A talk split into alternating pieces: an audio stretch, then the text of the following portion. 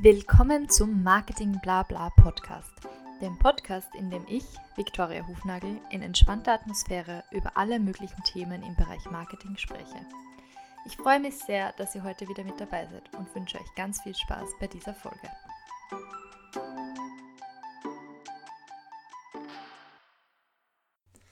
Hallo und willkommen zu dieser neuen Folge des Marketing Blabla Podcasts.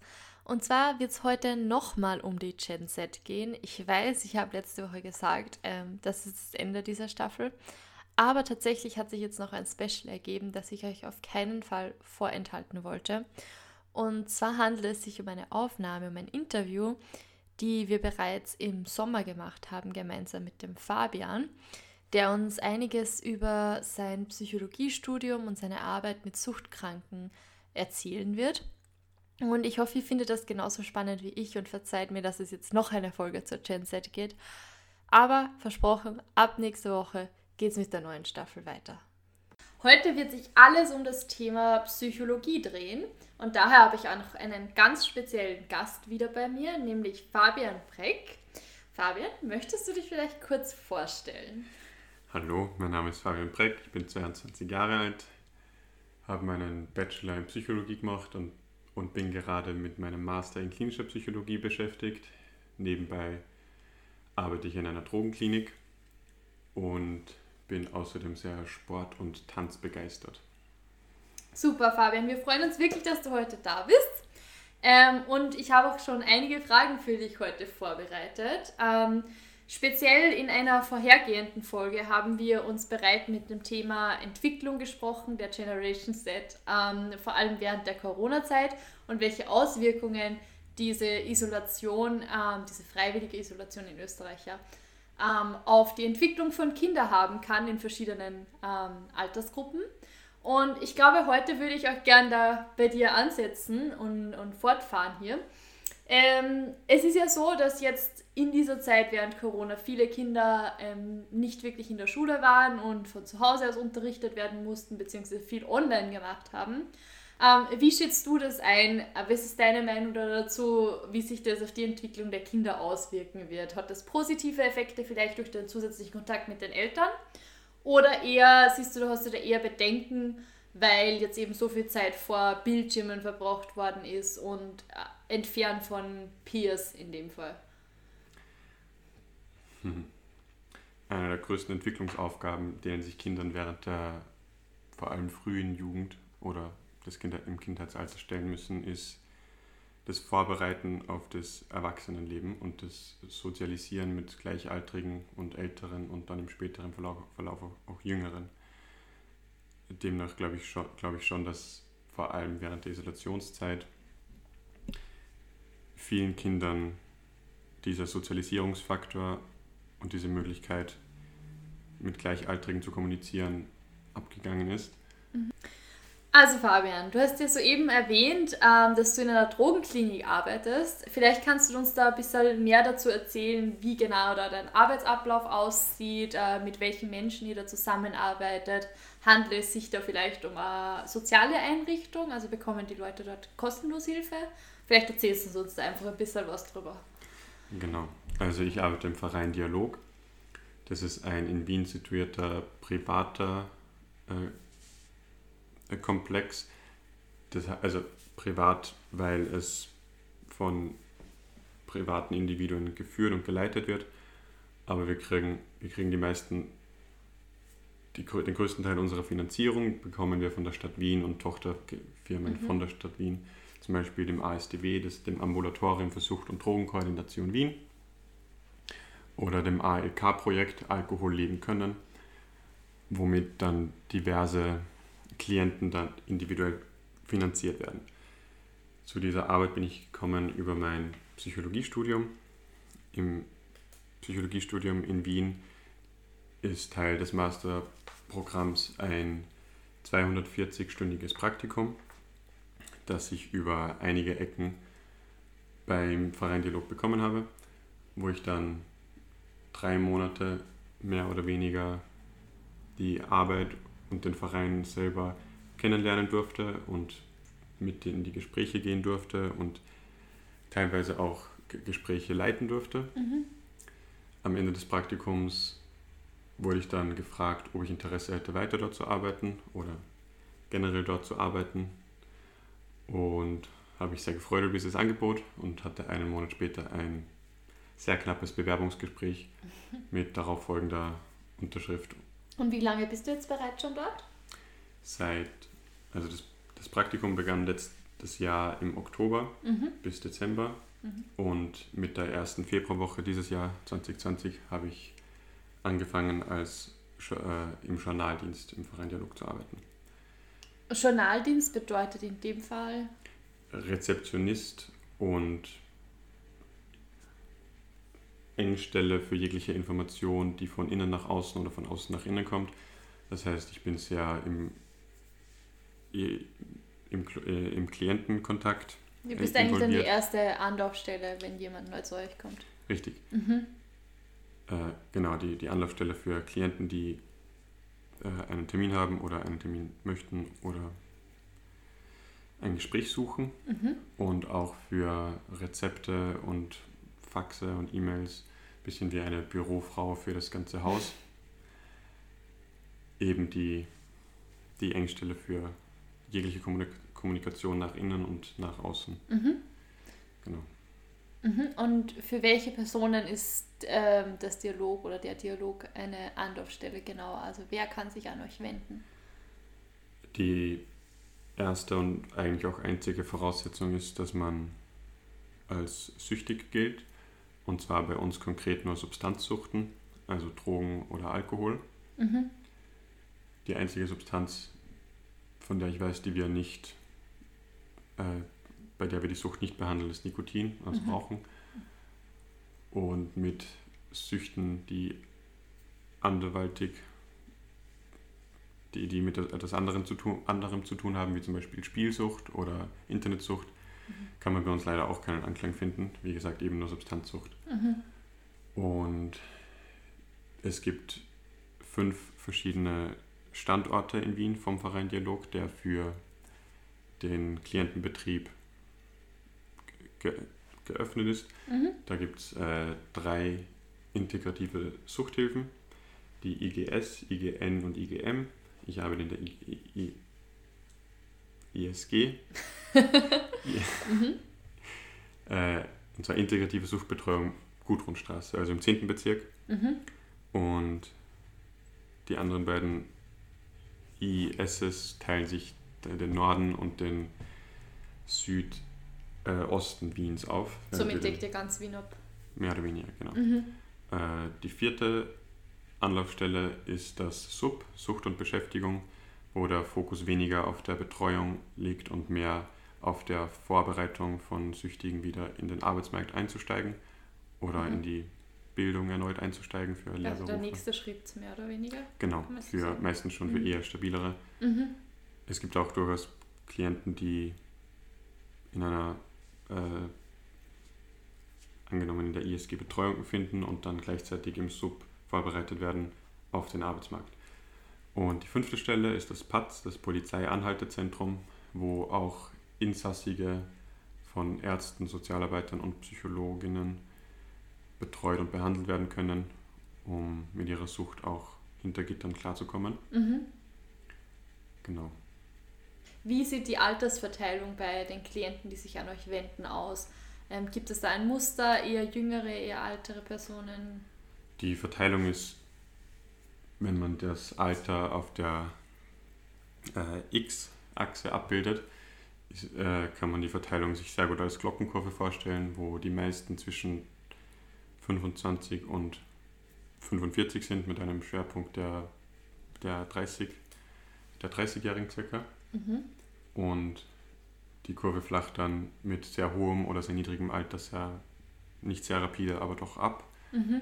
Wobei die jüngsten Klienten, die wir, soweit ich weiß, rechtlich aufnehmen dürfen, 14 sind. Mhm. Und nach oben hin gibt es keine rechtliche Begrenzung.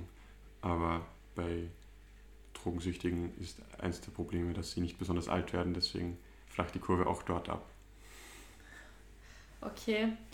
Ähm, du sagst, es geht ab 14 los. Ähm, was passiert mit Personen, ähm, die vielleicht schon vor dem Alter von 14 ihre ersten Suchterfahrungen machen?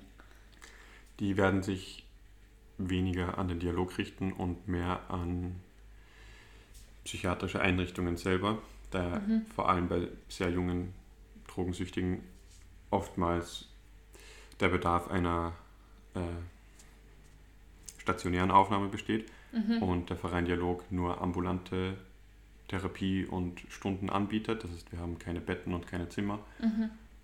Und oft sind bei sehr jünger, sehr, also bei eher jüngeren Drogensüchtigen auch die, die Gefahren größer und die, das Niveau einer Überdosierung wesentlich niedriger, weswegen es oft und leichter überschritten werden kann. Aber für der die Gefahr einer Überdosierung ist höher. Ist höher, genau. Höher, okay. Mhm. Auch weil die, die, die Personen oftmals weniger vertraut mit den Substanzen sind und mhm. mit ihren eigenen Körpern sind und die Körper sich natürlich auch entwickeln. Aber für derartige, für derartiges Klientel gibt es, wie gesagt, stationäre Psychiatrien, wie zum Beispiel den Grünen Kreis oder das OWS, das Otto Wagner Spital, das API, das ist das Anton Brocksch Institut. Und ich glaube speziell nur für Kinder und Jugendliche ist der Rosenhügel. Mhm.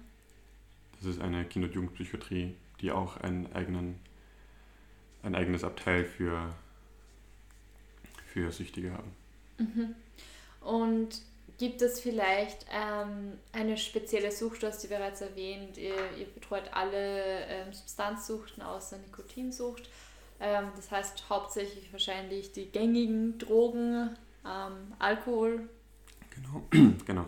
Ähm, so rein, rein geschätzt kann man das unser Klientel aufteilen in drei Drittel, wobei die, das erste Drittel die Alkoholsüchtigen sind, mhm. das zweite Drittel die Opioidsüchtigen, mhm. meistens Heroin, und das, das, das letzte Drittel kann man aufteilen in Benzodiazepinabhängige und Partydrogen und äh, Cannabis zum Beispiel, also die, die angenommen die, die leichteste Droge aller derer, die wir, äh, die wir behandeln, aber doch auch eine der gängigsten. Mhm. Genau. Gibt's ein, kann man da irgendwie ein Muster erkennen, wenn es jetzt um Personen unter dem Alter von 23 geht, was in dem Fall ähm, die Generation Z ist?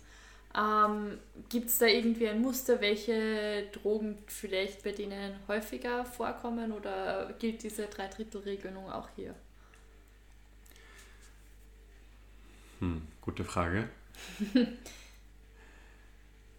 ähm, ein großer eine, eine der, einer der Wege, um bei uns in Behandlung zu kommen, sind Auflagen vom Gericht, sogenannte Weisungen, die einem die Möglichkeit bieten, anstelle einer Strafe oder eines Gefängnisaufenthalts gewisse andere Regelungen einzuhalten, okay. wie zum Beispiel das Besuchen einer Drogentherapie oder einer Drogenentzugstherapie, gibt es viele verschiedene Namen.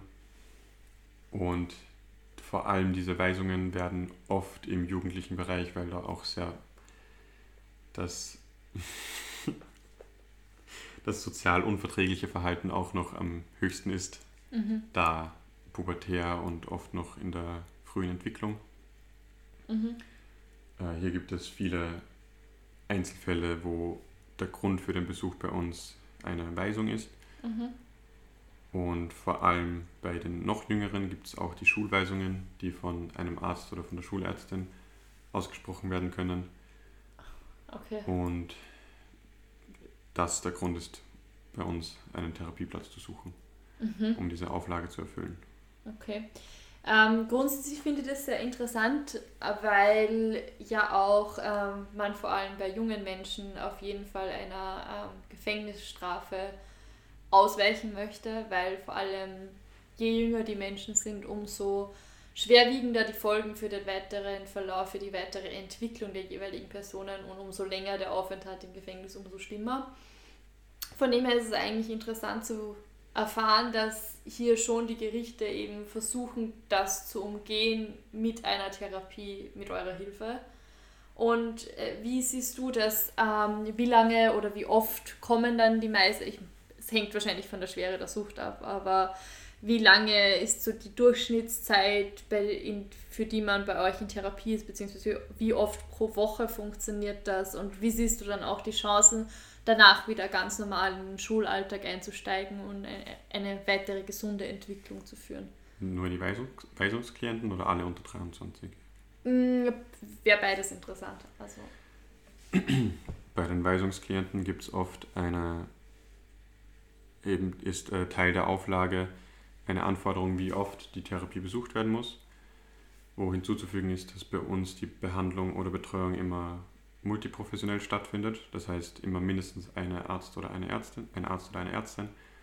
Und eben dazu kommt mindestens ein Sozialarbeiter, eine Sozialarbeiterin und ein, oder ein Psychologe, Psychologin, mhm. die dann immer zu zweit oder in sehr schwierigen Fällen auch zu dritt sich Klienten äh, zum Auftrag machen. Mhm. Und bei Schulweisungen werden, wie gesagt, oft äh, äh, die an, wird oft die Anzahl an verlangten Terminen vorgegeben mhm. und danach ist es aber immer, liegt es immer in den Händen der, der unserer Mitarbeiter, um zu bestimmen, ob weiterer Therapiebedarf besteht oder nicht besteht. Da, äh, da gibt es alles Mögliche. Teilweise werden Schulweisungen ausgesprochen, weil jemand mit einer Marihuana-Zigarette vor der Schule zufällig erwischt wird, wobei es eigentlich nur äh, Probierkonsum war und die Schulärztin verlangt dann zehn Besuche und mhm. dem Psychologen ist aber nach den ersten ein, zwei Besuchen schon erkenntlich, dass nicht wirklich eine Problemsituation vorhanden ist. In anderen Fällen ist dann die Schulweisung ein Blessing in Disguise, weil bei den Schülern oder Schülerinnen oft ein ohnehin gröberes äh, Drogenproblem besteht mhm. und die Schulweisung den ersten, an, den ersten Schubs in die richtige Richtung gibt, sich mit diesem Problem zu beschäftigen und das mhm. Problem und die Problemsituation zu konfrontieren. Oft lernen auch die Weisungsklienten erst während der ersten paar Terminen, mit welcher Droge sie sich tatsächlich beschäftigen oder was sie da eigentlich konsumieren und welche Auswirkungen das auf ihr Hirn und ihren Körper jetzt und später haben könnte. Mhm. Und wird dann auch eine umfassende Therapie bei euch abgehalten? Also soll es sich jetzt herausstellen, es geht um eigentlich ein ganz anderes Thema oder wird man da dann weiter verwiesen? Es gibt durchaus normale psychologische Behandlung, wo es auch um mehr als nur die Sucht gehen könnte und kann, weil ja oft die Sucht nicht das einzige Problem ist und oft nur ein Lückenfüller ist für etwas, das einem Menschen sehr abgeht oder eine Art der Selbstmedikation, um mit anderen Problemen klarzukommen. Mhm. Deswegen sind auch sehr umfangreiche Gespräche möglich und äh, sehr normal. Sollte sich aber herausstellen, dass ein Mensch von vornherein ke an keiner Sucht erkrankt ist, kann die Person, soweit ich weiß, bei uns auch keinen Therapie, Therapieplatz finden, mhm. da dies mit unseren Finanzierungsplänen nicht im Einklang ist. Mhm die durchschnittlichen, es gibt drei verschiedene Therapieintensitäten. Das heißt, die Personen kommen entweder wöchentlich, alle zwei Wochen oder einmal im Monat. Okay, verstehe. Und wie funktioniert das mit diesen Schulweisungen, die du vorhin erwähnt hast? Ähm, kann das die Schulärztin einfach ähm, alleine entscheiden, wenn das jemand braucht, ob das jemand braucht? Oder ähm, wie funktioniert das auch, weil du vorhin erwähnt hast, oft wird dann gleich ähm, zeigt sich dann schnell, dass ähm, eigentlich gar keine richtige Sucht da ist. Also sobald der Klient bei euch in Therapie ist. Und dann stellt sich heraus, dass eigentlich gar keine Thera Therapie nötig ist, kann das dann auch einfach von dem Psychologen bei euch dann entschieden werden, dass ähm, diese Therapie abgebrochen wird? Genau richtig. Die Schulweisung kann von sehr wenigen Leuten ausgesprochen werden, eine, eine Rolle, der das gestattet ist, ist eben Schularzt, Schulärztin. Bei den anderen bin ich mir leider gerade nicht sicher. Und mhm. ich glaube nicht, dass ich, soweit ich weiß, ist diese Schulweisung äh, bindlich, bindend, also gesetzlich mhm. bindend. Das heißt, ich glaube, dass die, Thera die, die Therapieeinheiten, die verlangt werden, auch durchgeführt werden, eingehalten werden müssen, Mhm. müssen die Anzahl. Aber am Ende kann natürlich der Psychologe auch entscheiden, wie lange die Gespräche dauern und über wie viel geredet wird und wie gesagt, ob am Ende der, der verlangten Therapiestunden ein weiterer Therapiebedarf besteht oder Mhm. nicht. Werden die Eltern eigentlich auch integriert in diesen Therapieprozess, wenn es sich um ganz junge Schülerinnen und Kinder handelt? Bis zu einem gewissen Alter, ich meine 16, dürfen die Eltern mehr wissen als danach. Bei uns gilt generell eine sehr, sehr, sehr strenge Schweigepflicht, äh, wie zu erwarten ist, wenn es, äh, wenn das Thema Drogen und Sucht ist. Mhm. Und in sehr, in, sehr jungem, ju- in sehr, bei, bei, sehr, Junge Kliente? bei sehr jungen Klientinnen dürfen die Eltern, wie gesagt, mehr wissen als bei den Älteren, zum Beispiel wann Termine ausgemacht sind oder ob die Termine eingehalten wurden. Mhm. Bei Der Beispiel Inhalt ist aber vertraulich trotzdem. der, der Inhalt ist, wenn er zu zweit besprochen wird, vertraulich, Mhm. aber die, das, die, das Kind oder das Elternteil darf, sie dürfen beide natürlich bis zu einem gewissen Grad äh, darum bitten, dass sie zu zweit im Gespräch mit dem Psychologen, Mhm. der Psychologin sind oder Ärztin oder Sozialarbeiterin. Aber das Ziel ist natürlich bei dem Gespräch im äh, One-on-One tiefer, tiefer gehende Gespräche zu führen, Mhm. wo das Setting einfach einfacher und zielführender ist, wenn es im, im Zweiergespräch ist. Mhm, verstehe. Und ist das Thema Sucht auch etwas, wo du dich später mal selbst äh, damit beschäftigen möchtest? Du hast gesagt, du bist jetzt im Master in der klinischen Psychologie. Ähm, möchtest du dich dann auch später mal in dieses Thema noch weiter vertiefen oder wo liegen deine Interessen?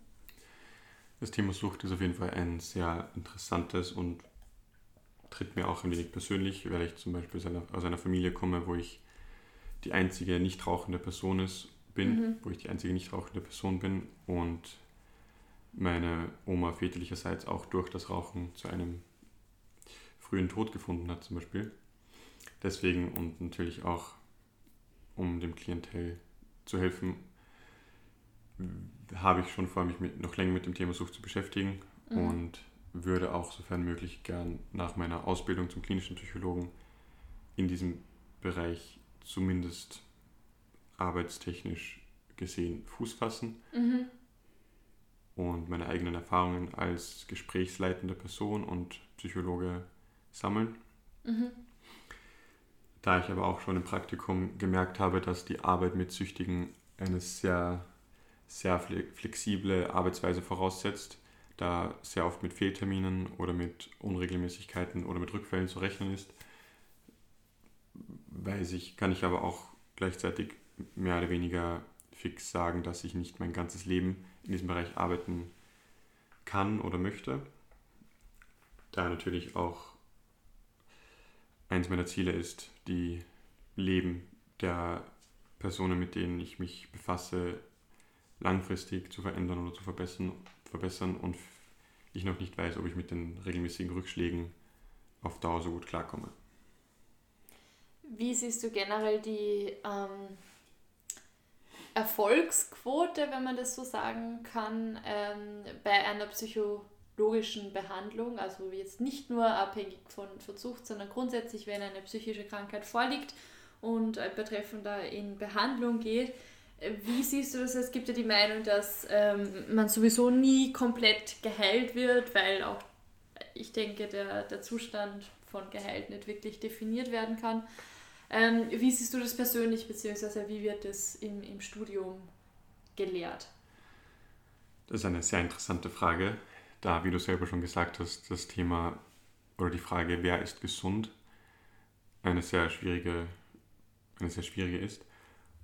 Die WHO, die World Health Organization, bringt im 10-Jahres-Rhythmus etwa eine neue Definition von Gesundheit raus. Und was man schon merkt, ist, dass sie immer weiter wegkommen von diesem äh, Perfektionismus und man darf Frei keine sein von Schmerz, oder? Genau, War es genau. ursprünglich, ja. Mhm. Aber was man auch merkt, ist ein, ist ein Verrücken dieses, dieser Definition auf den subjektiven, äh, das subjektive Wohl, Wohlsein. Mhm. Von dem her ist auch das Thema Heilung oder gesund machen oder betreuen oder behandeln mhm. ein äh, also da, da, da gibt es kein klares definiertes Ziel, mhm. sondern das Ziel wird immer im, im, äh, im Diskurs, im Dialog immer äh, wieder individuell sozusagen festgesetzt, genau. nach Klient. Genau. Also nochmal, um ganz kurz auf das Drogenthema zurückzukommen, mhm.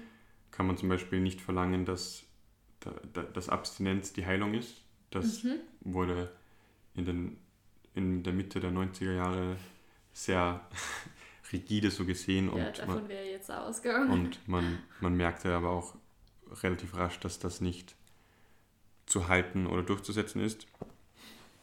In vielen Fällen, vor allem im klinischen Bereich, den ich ja anstrebe, ist das Ziel einer Behandlung das Reduzieren der negativen Symptome, des negativen Erlebens mhm. oder des negativ befleckten Verhaltens. Und genau. Aber es ist, es ist ja nicht nur bereichsgebunden, sondern auch in, in der Psychologie gibt es verschiedene Ansätze, wie zum Beispiel die kognitive Bio, äh, Psychologie, die behavioristische Psychologie, mhm. unter anderem auch die humanistische Psychologie und die letztgenannte ist zum Beispiel der Meinung, oder Vertreter der letzten, letztgenannten sind zum Beispiel der Meinung, dass der Krankheitsbegriff generell nicht äh, so richtig der Realität entspricht, da das da krank und gesund ihrer Meinung nach auf derselben Skala liegen und jede Person irgendwo auf dieser Skala, sei sie auch mehrdimensional einzuordnen ist. Mhm. Und deswegen kann man nicht die Welt in Schwarz und Weiß einteilen, in gesund und krank, sondern manche sind gesünder und manche sind kränker und das Ziel ist es, das Negative so weit wie möglich aus dem Leben der Betroffenen rauszukriegen. Mhm. Somit hängt jetzt auch ein bisschen von der eigenen Schmerzgrenze ab, ob man sich dann Hilfe sucht oder nicht. Oder gibt es da irgendwie, ich finde es oft äh, sehr schwer zu beurteilen, ob es jetzt schon an der Zeit ist, sich Hilfe zu suchen oder nicht. Beziehungsweise auch, wenn man wirklich von einfach körperlichen Krankheiten ausgeht, wann geht man zum Arzt? Wenn ich jetzt einen leichten Schnupfen und ein bisschen Husten habe, gehe ich vielleicht nicht gleich zum Arzt aber irgendwann ist der Leidensdruck ähm, so groß, dass ich mir dann denke, okay, jetzt hole ich mir doch mal eine professionelle Meinung dazu. Aber es gibt dann sozusagen auch keine so in die Richtung von Fieber, wenn wir es übertragen wollen, wenn man sagt, okay, bei 39 Grad solltest du vielleicht schon mal zum Arzt gehen, kann man in der Psychologie wahrscheinlich nicht so eindeutig sagen. Das, das hast du sehr schön beantwortet. Es gibt keinen es gibt keine klare Dichotomie von die brauchen Behandlung und die brauchen keine Behandlung. Was eher der Fall ist, ist eben die Menge an subjektivem Leidensdruck und ob man im sozialen oder im beruflichen oder im privaten oder im sexuellen Bereich irgendwelche Leiden verspürt oder Nachteile, mhm. derer man sich bewusst ist, aber die man nicht erklären kann oder derer man sich auch nicht bewusst sind, aber ist, aber man von Freunden oder Bekannten darauf hingewiesen wird, dass man beispielsweise sein Verhalten verändert, seine Interessen verliert, mhm. liegt es natürlich im, im besten eigenen Interesse, Hilfe aufzusuchen. Aber wie man so schön sagt, der erste Schritt zur Besserung ist die Einsicht. Das mhm. heißt, man kann auch zumindest im leichteren ähm, im leichteren äh, Krankheitsbereich niemanden dazu zwingen, behandelt zu werden. Mhm. Äh, leichter deswegen, weil es natürlich auch schwieriger, äh, schwerwiegendere Pathologien gibt, wie zum Beispiel Schizophrenie oder äh, ja, bleib, bleiben wir bei Schizophrenie, wo die Leute zum Beispiel nicht über die Einsicht verfügen oder verfügen können, dass sie einen gewissen Behandlungsbedarf haben mhm. und man aber von außen erkennt, dass sie im unbehandelten oder im unbetreuten Zustand für sich oder andere eine Gefahr darstellen wo man, was natürlich auch Auslegungssache ist, wann man da den Schlussstrich zieht, mhm. aber wo quasi eine Behandlung äh, sehr, sehr nahe gelegt, wenn nicht vorgeschrieben wird, mhm. eben um die, um etwaige Gefahren präventiv zu vermeiden. Mhm. Absolut. Ich stelle mir das dann sehr schwierig vor, als Psychologe ähm, für sich selbst irgendwie ein Ziel zu setzen, weil du hast vorhin schon erwähnt, dass für dich es sehr wichtig ist, einfach anderen Menschen zu helfen und irgendwie den Zustand zu verbessern. Ähm, jedoch eben auch, hast du auch bereits vorhin schon gesagt, dass es teilweise etwas schwierig ist in einer momentanen Arbeitsstelle, weil äh, man doch sehr viel mit Rückschlägen konfrontiert ist und mit der immer zunehmenden Menge an neuen Klienten vielleicht auch. Ähm, wie kannst du dann für dich selbst definieren, was für dich Erfolg ist oder was ist dein Ziel für dich persönlich ähm, mit diesem Berufswunsch? Mein Ziel als, mit der Arbeit als Psychologe ist, wie du schon selber gesagt hast, äh, auch wenn es abgeklatscht klingt, Menschen zu helfen oder das Leben anderer positiv zu verändern. Was man aber, wo, wovon man sich aber auch bewusst sein muss, ist, dass man niemanden zwingen kann, seine Hilfe anzunehmen und niemandem vorschreiben kann, wer, wie man oder ob man das eigene Leben zu verbessern hat. Deswegen ist mein Ziel oder versuche ich mein Ziel so zu setzen, dass es mit den, mit den, mit den selbstgesetzten Zielen der, meiner Klienten oder zu betreuenden Personen übereinstimmt mhm. und, wir und ich quasi äh, versuche beim selber helfen zu helfen.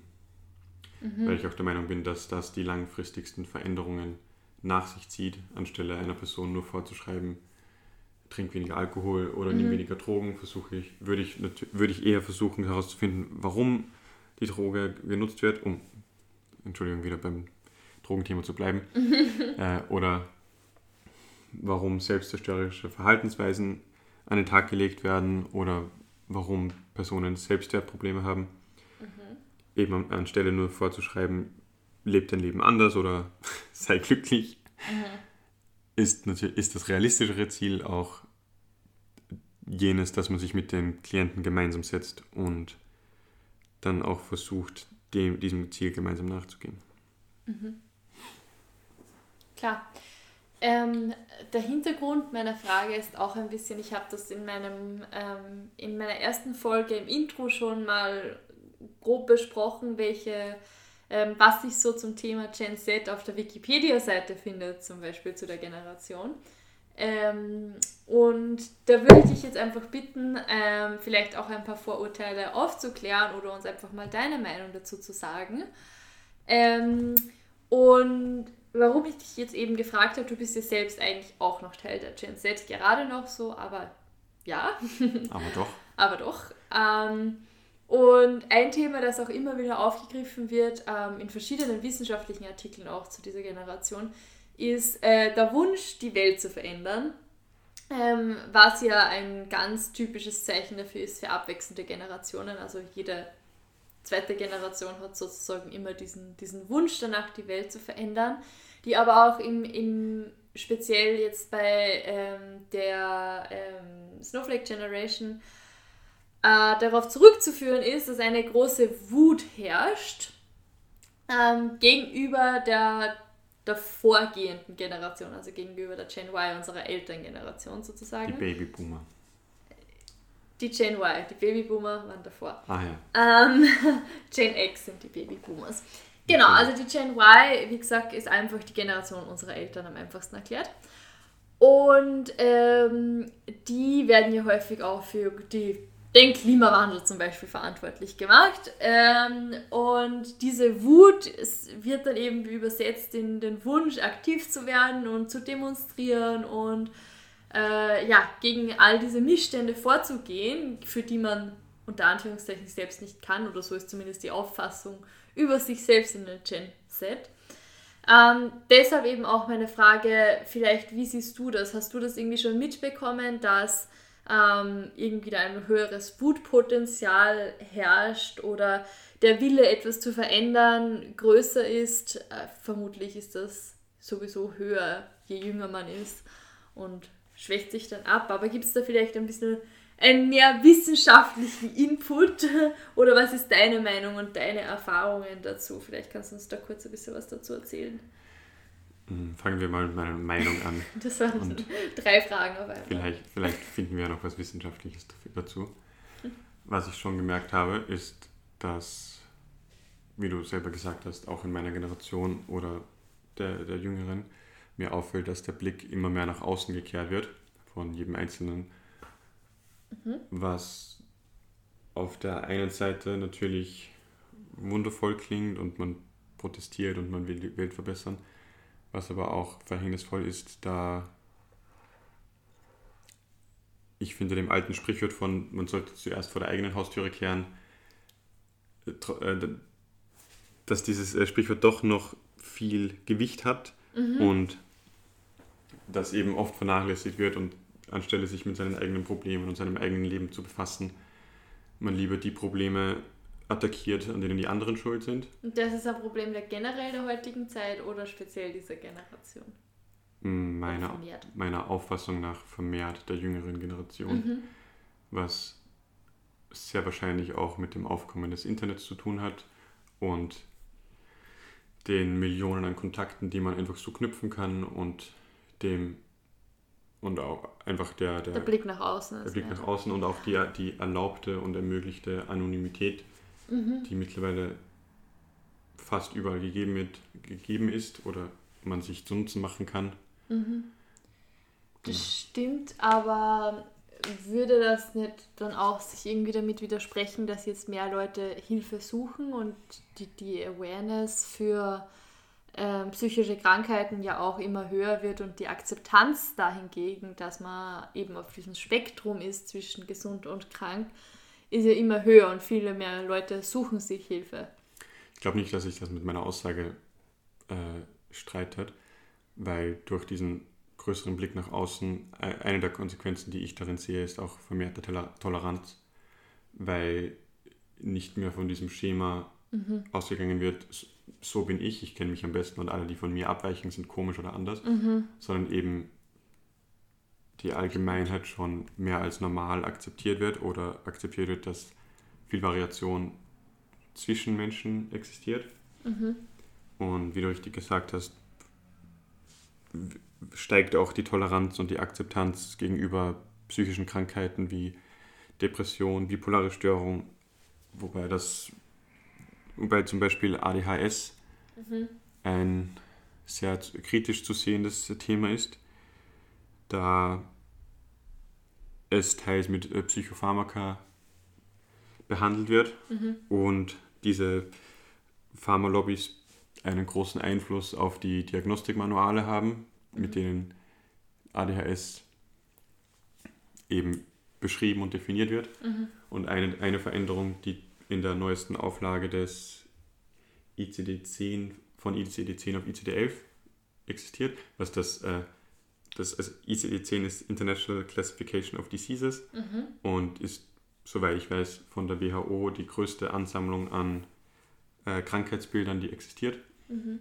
Und hier wurde zum Beispiel von, von Version 10 auf 11 die, die, die Zeitspanne, in der die Symptome auftreten können, wurde von zwei auf drei Monate erhöht, was natürlich die, an, die, die Anzahl an Dia Diagnosen mhm. drastisch erhöht und deswegen auch mehr Mittel verkauft werden können. Mhm. Also ist es nicht nur die, die Toleranz und die Akzeptanz äh, erhöht, sondern auch die, das Bewusstsein für Gewinnmöglichkeiten.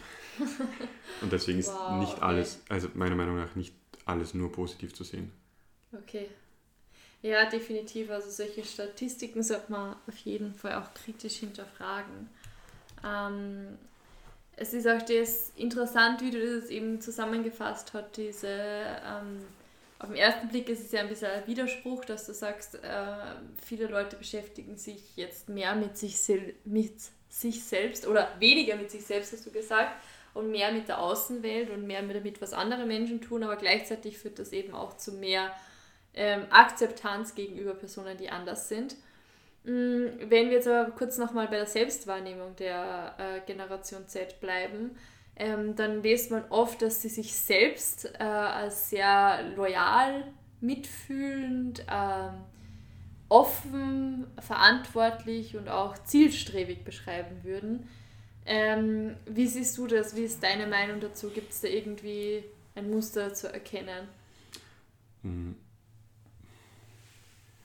Offen hast du ja schon bereits erwähnt, also mhm. offen gegenüber anderen. Ähm, mitfühlend geht wahrscheinlich einher damit. Ähm, ja, genau. Um generell ein bisschen Kontext für diese Antwort zu geben, ist meiner Meinung nach in jeder sozialen Anordnung von Menschen immer eine Art Hierarchie zu finden. Äh, diese Hierarchie kann auf allen möglichen Grundsachen äh, basieren, sei es äh, Dominanz, Schönheit, Nettigkeit, Können, Interessen. Und etwas, das diese Hierarchien eben auszeichnet, ist, dass die meisten versuchen, so weit oben wie möglich zu sein. Mhm.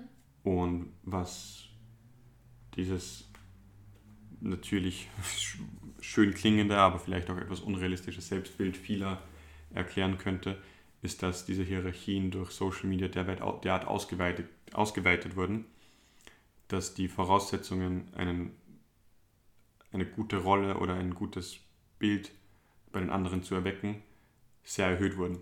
Und es nicht mehr reicht, einfach nur ein beispielsweise äh, netter, zuvorkommender Junge zu sein, sondern man muss jetzt auch noch äh, diese anderen fünf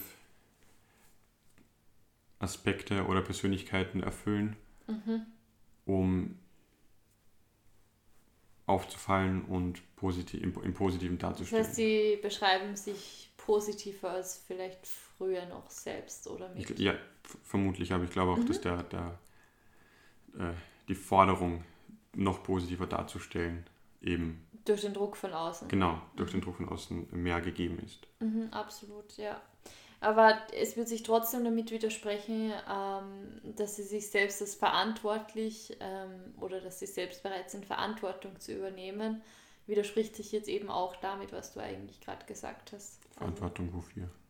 Für sich selbst, für die eigenen Taten, für ja, das eigene Leben sozusagen zu übernehmen und nicht vor Verantwortung fliehen, bereit sind, jetzt was zu schauen, jetzt was zu ändern, jetzt darüber nachzudenken, vielleicht auch einfach nur. Ich wüsste nicht, was unsere Generation allzu sehr bereit ist zu tun. Äh, Im es Sinne von den Demonstrationen zum Beispiel. Demonstrationen tun wenig.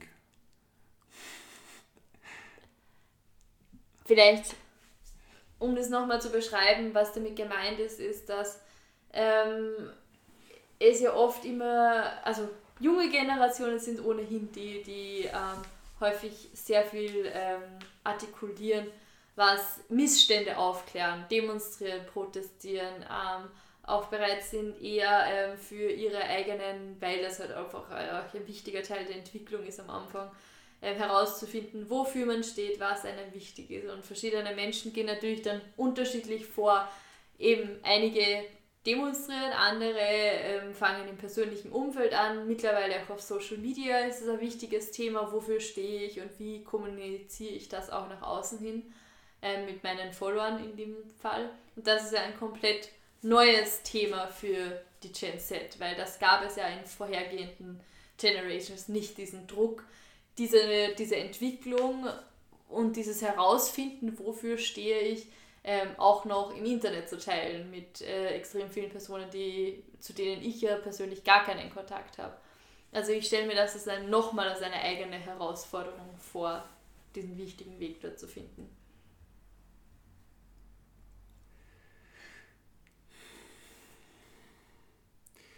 Das Problem, das ich an der an dieser Darstellung der, der Gründe für Proteste oder Demonstrationen finde, ist, dass es meiner Auffassung nach oft mehr darum geht, die anderen davon zu überzeugen, dass man selber für etwas Gutes steht, mhm. aber nur im öffentlichen Bild mhm. und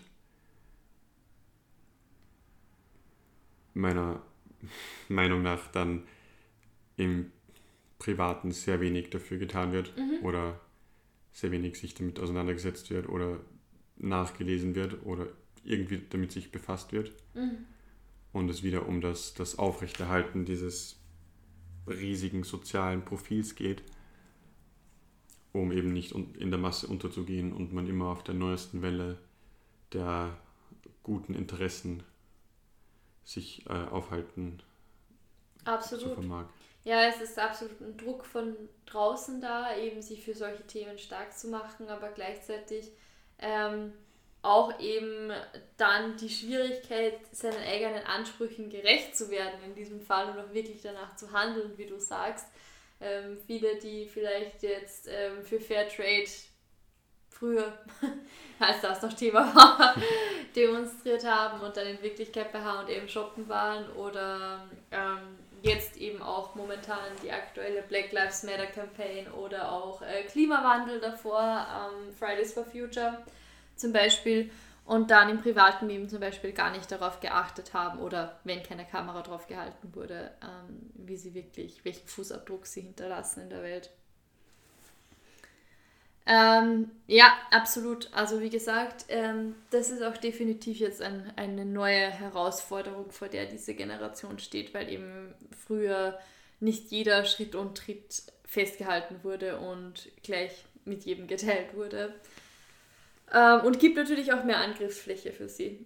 Also ähm, vielleicht ist das auch eine, einer der Gründe dafür, wieso grundsätzlich es auch heißt, dass ähm, die Generation Z, obwohl sie durchschnittlich besser gebildet ist als jede Generation davor, das ist für die meisten Generationen der Fall, ähm, auch ein höheres Level an Stress und eine höhere Anzahl an Depressionen vorweist. Über die äh, Diagnose an Depression haben wir vorher schon kurz gesprochen, ähm, dass diese Zahlen eher mit Vorsicht zu genießen sind, aber auch das Stresslevel kann sich vielleicht auch so erklärt werden, Genau.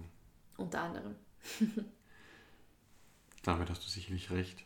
Und um wieder ein altes Sprichwort hervorzukramen, selig sind die im Geiste Armen.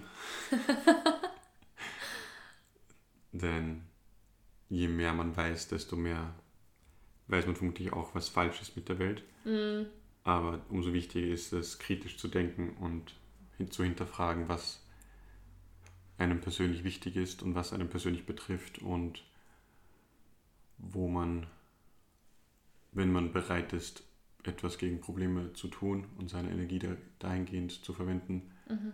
wo man bereit ist, diese Energie einzusetzen und tatsächlich etwas anzufangen mit diesem Affront, den ja viele sehr häufig verspüren.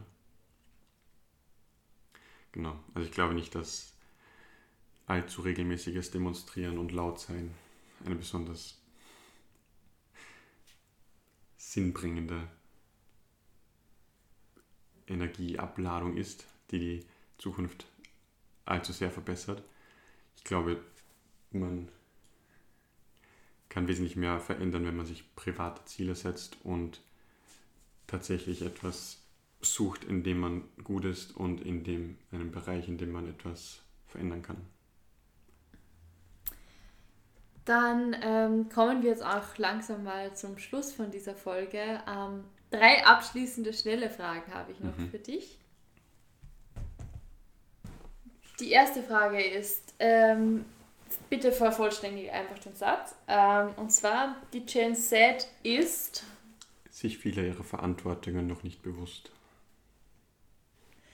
zweite Frage ist, äh, wenn ich eine psychische Krankheit heilen könnte, jetzt sofort und für immer, dann wäre es, Die Schizophrenie, weil es meiner Überzeugung nach einer der, eine der Krankheiten ist, die das Leben und Erleben von Personen am stärksten verzerrt und ihnen die wenigste Kontrolle überlässt.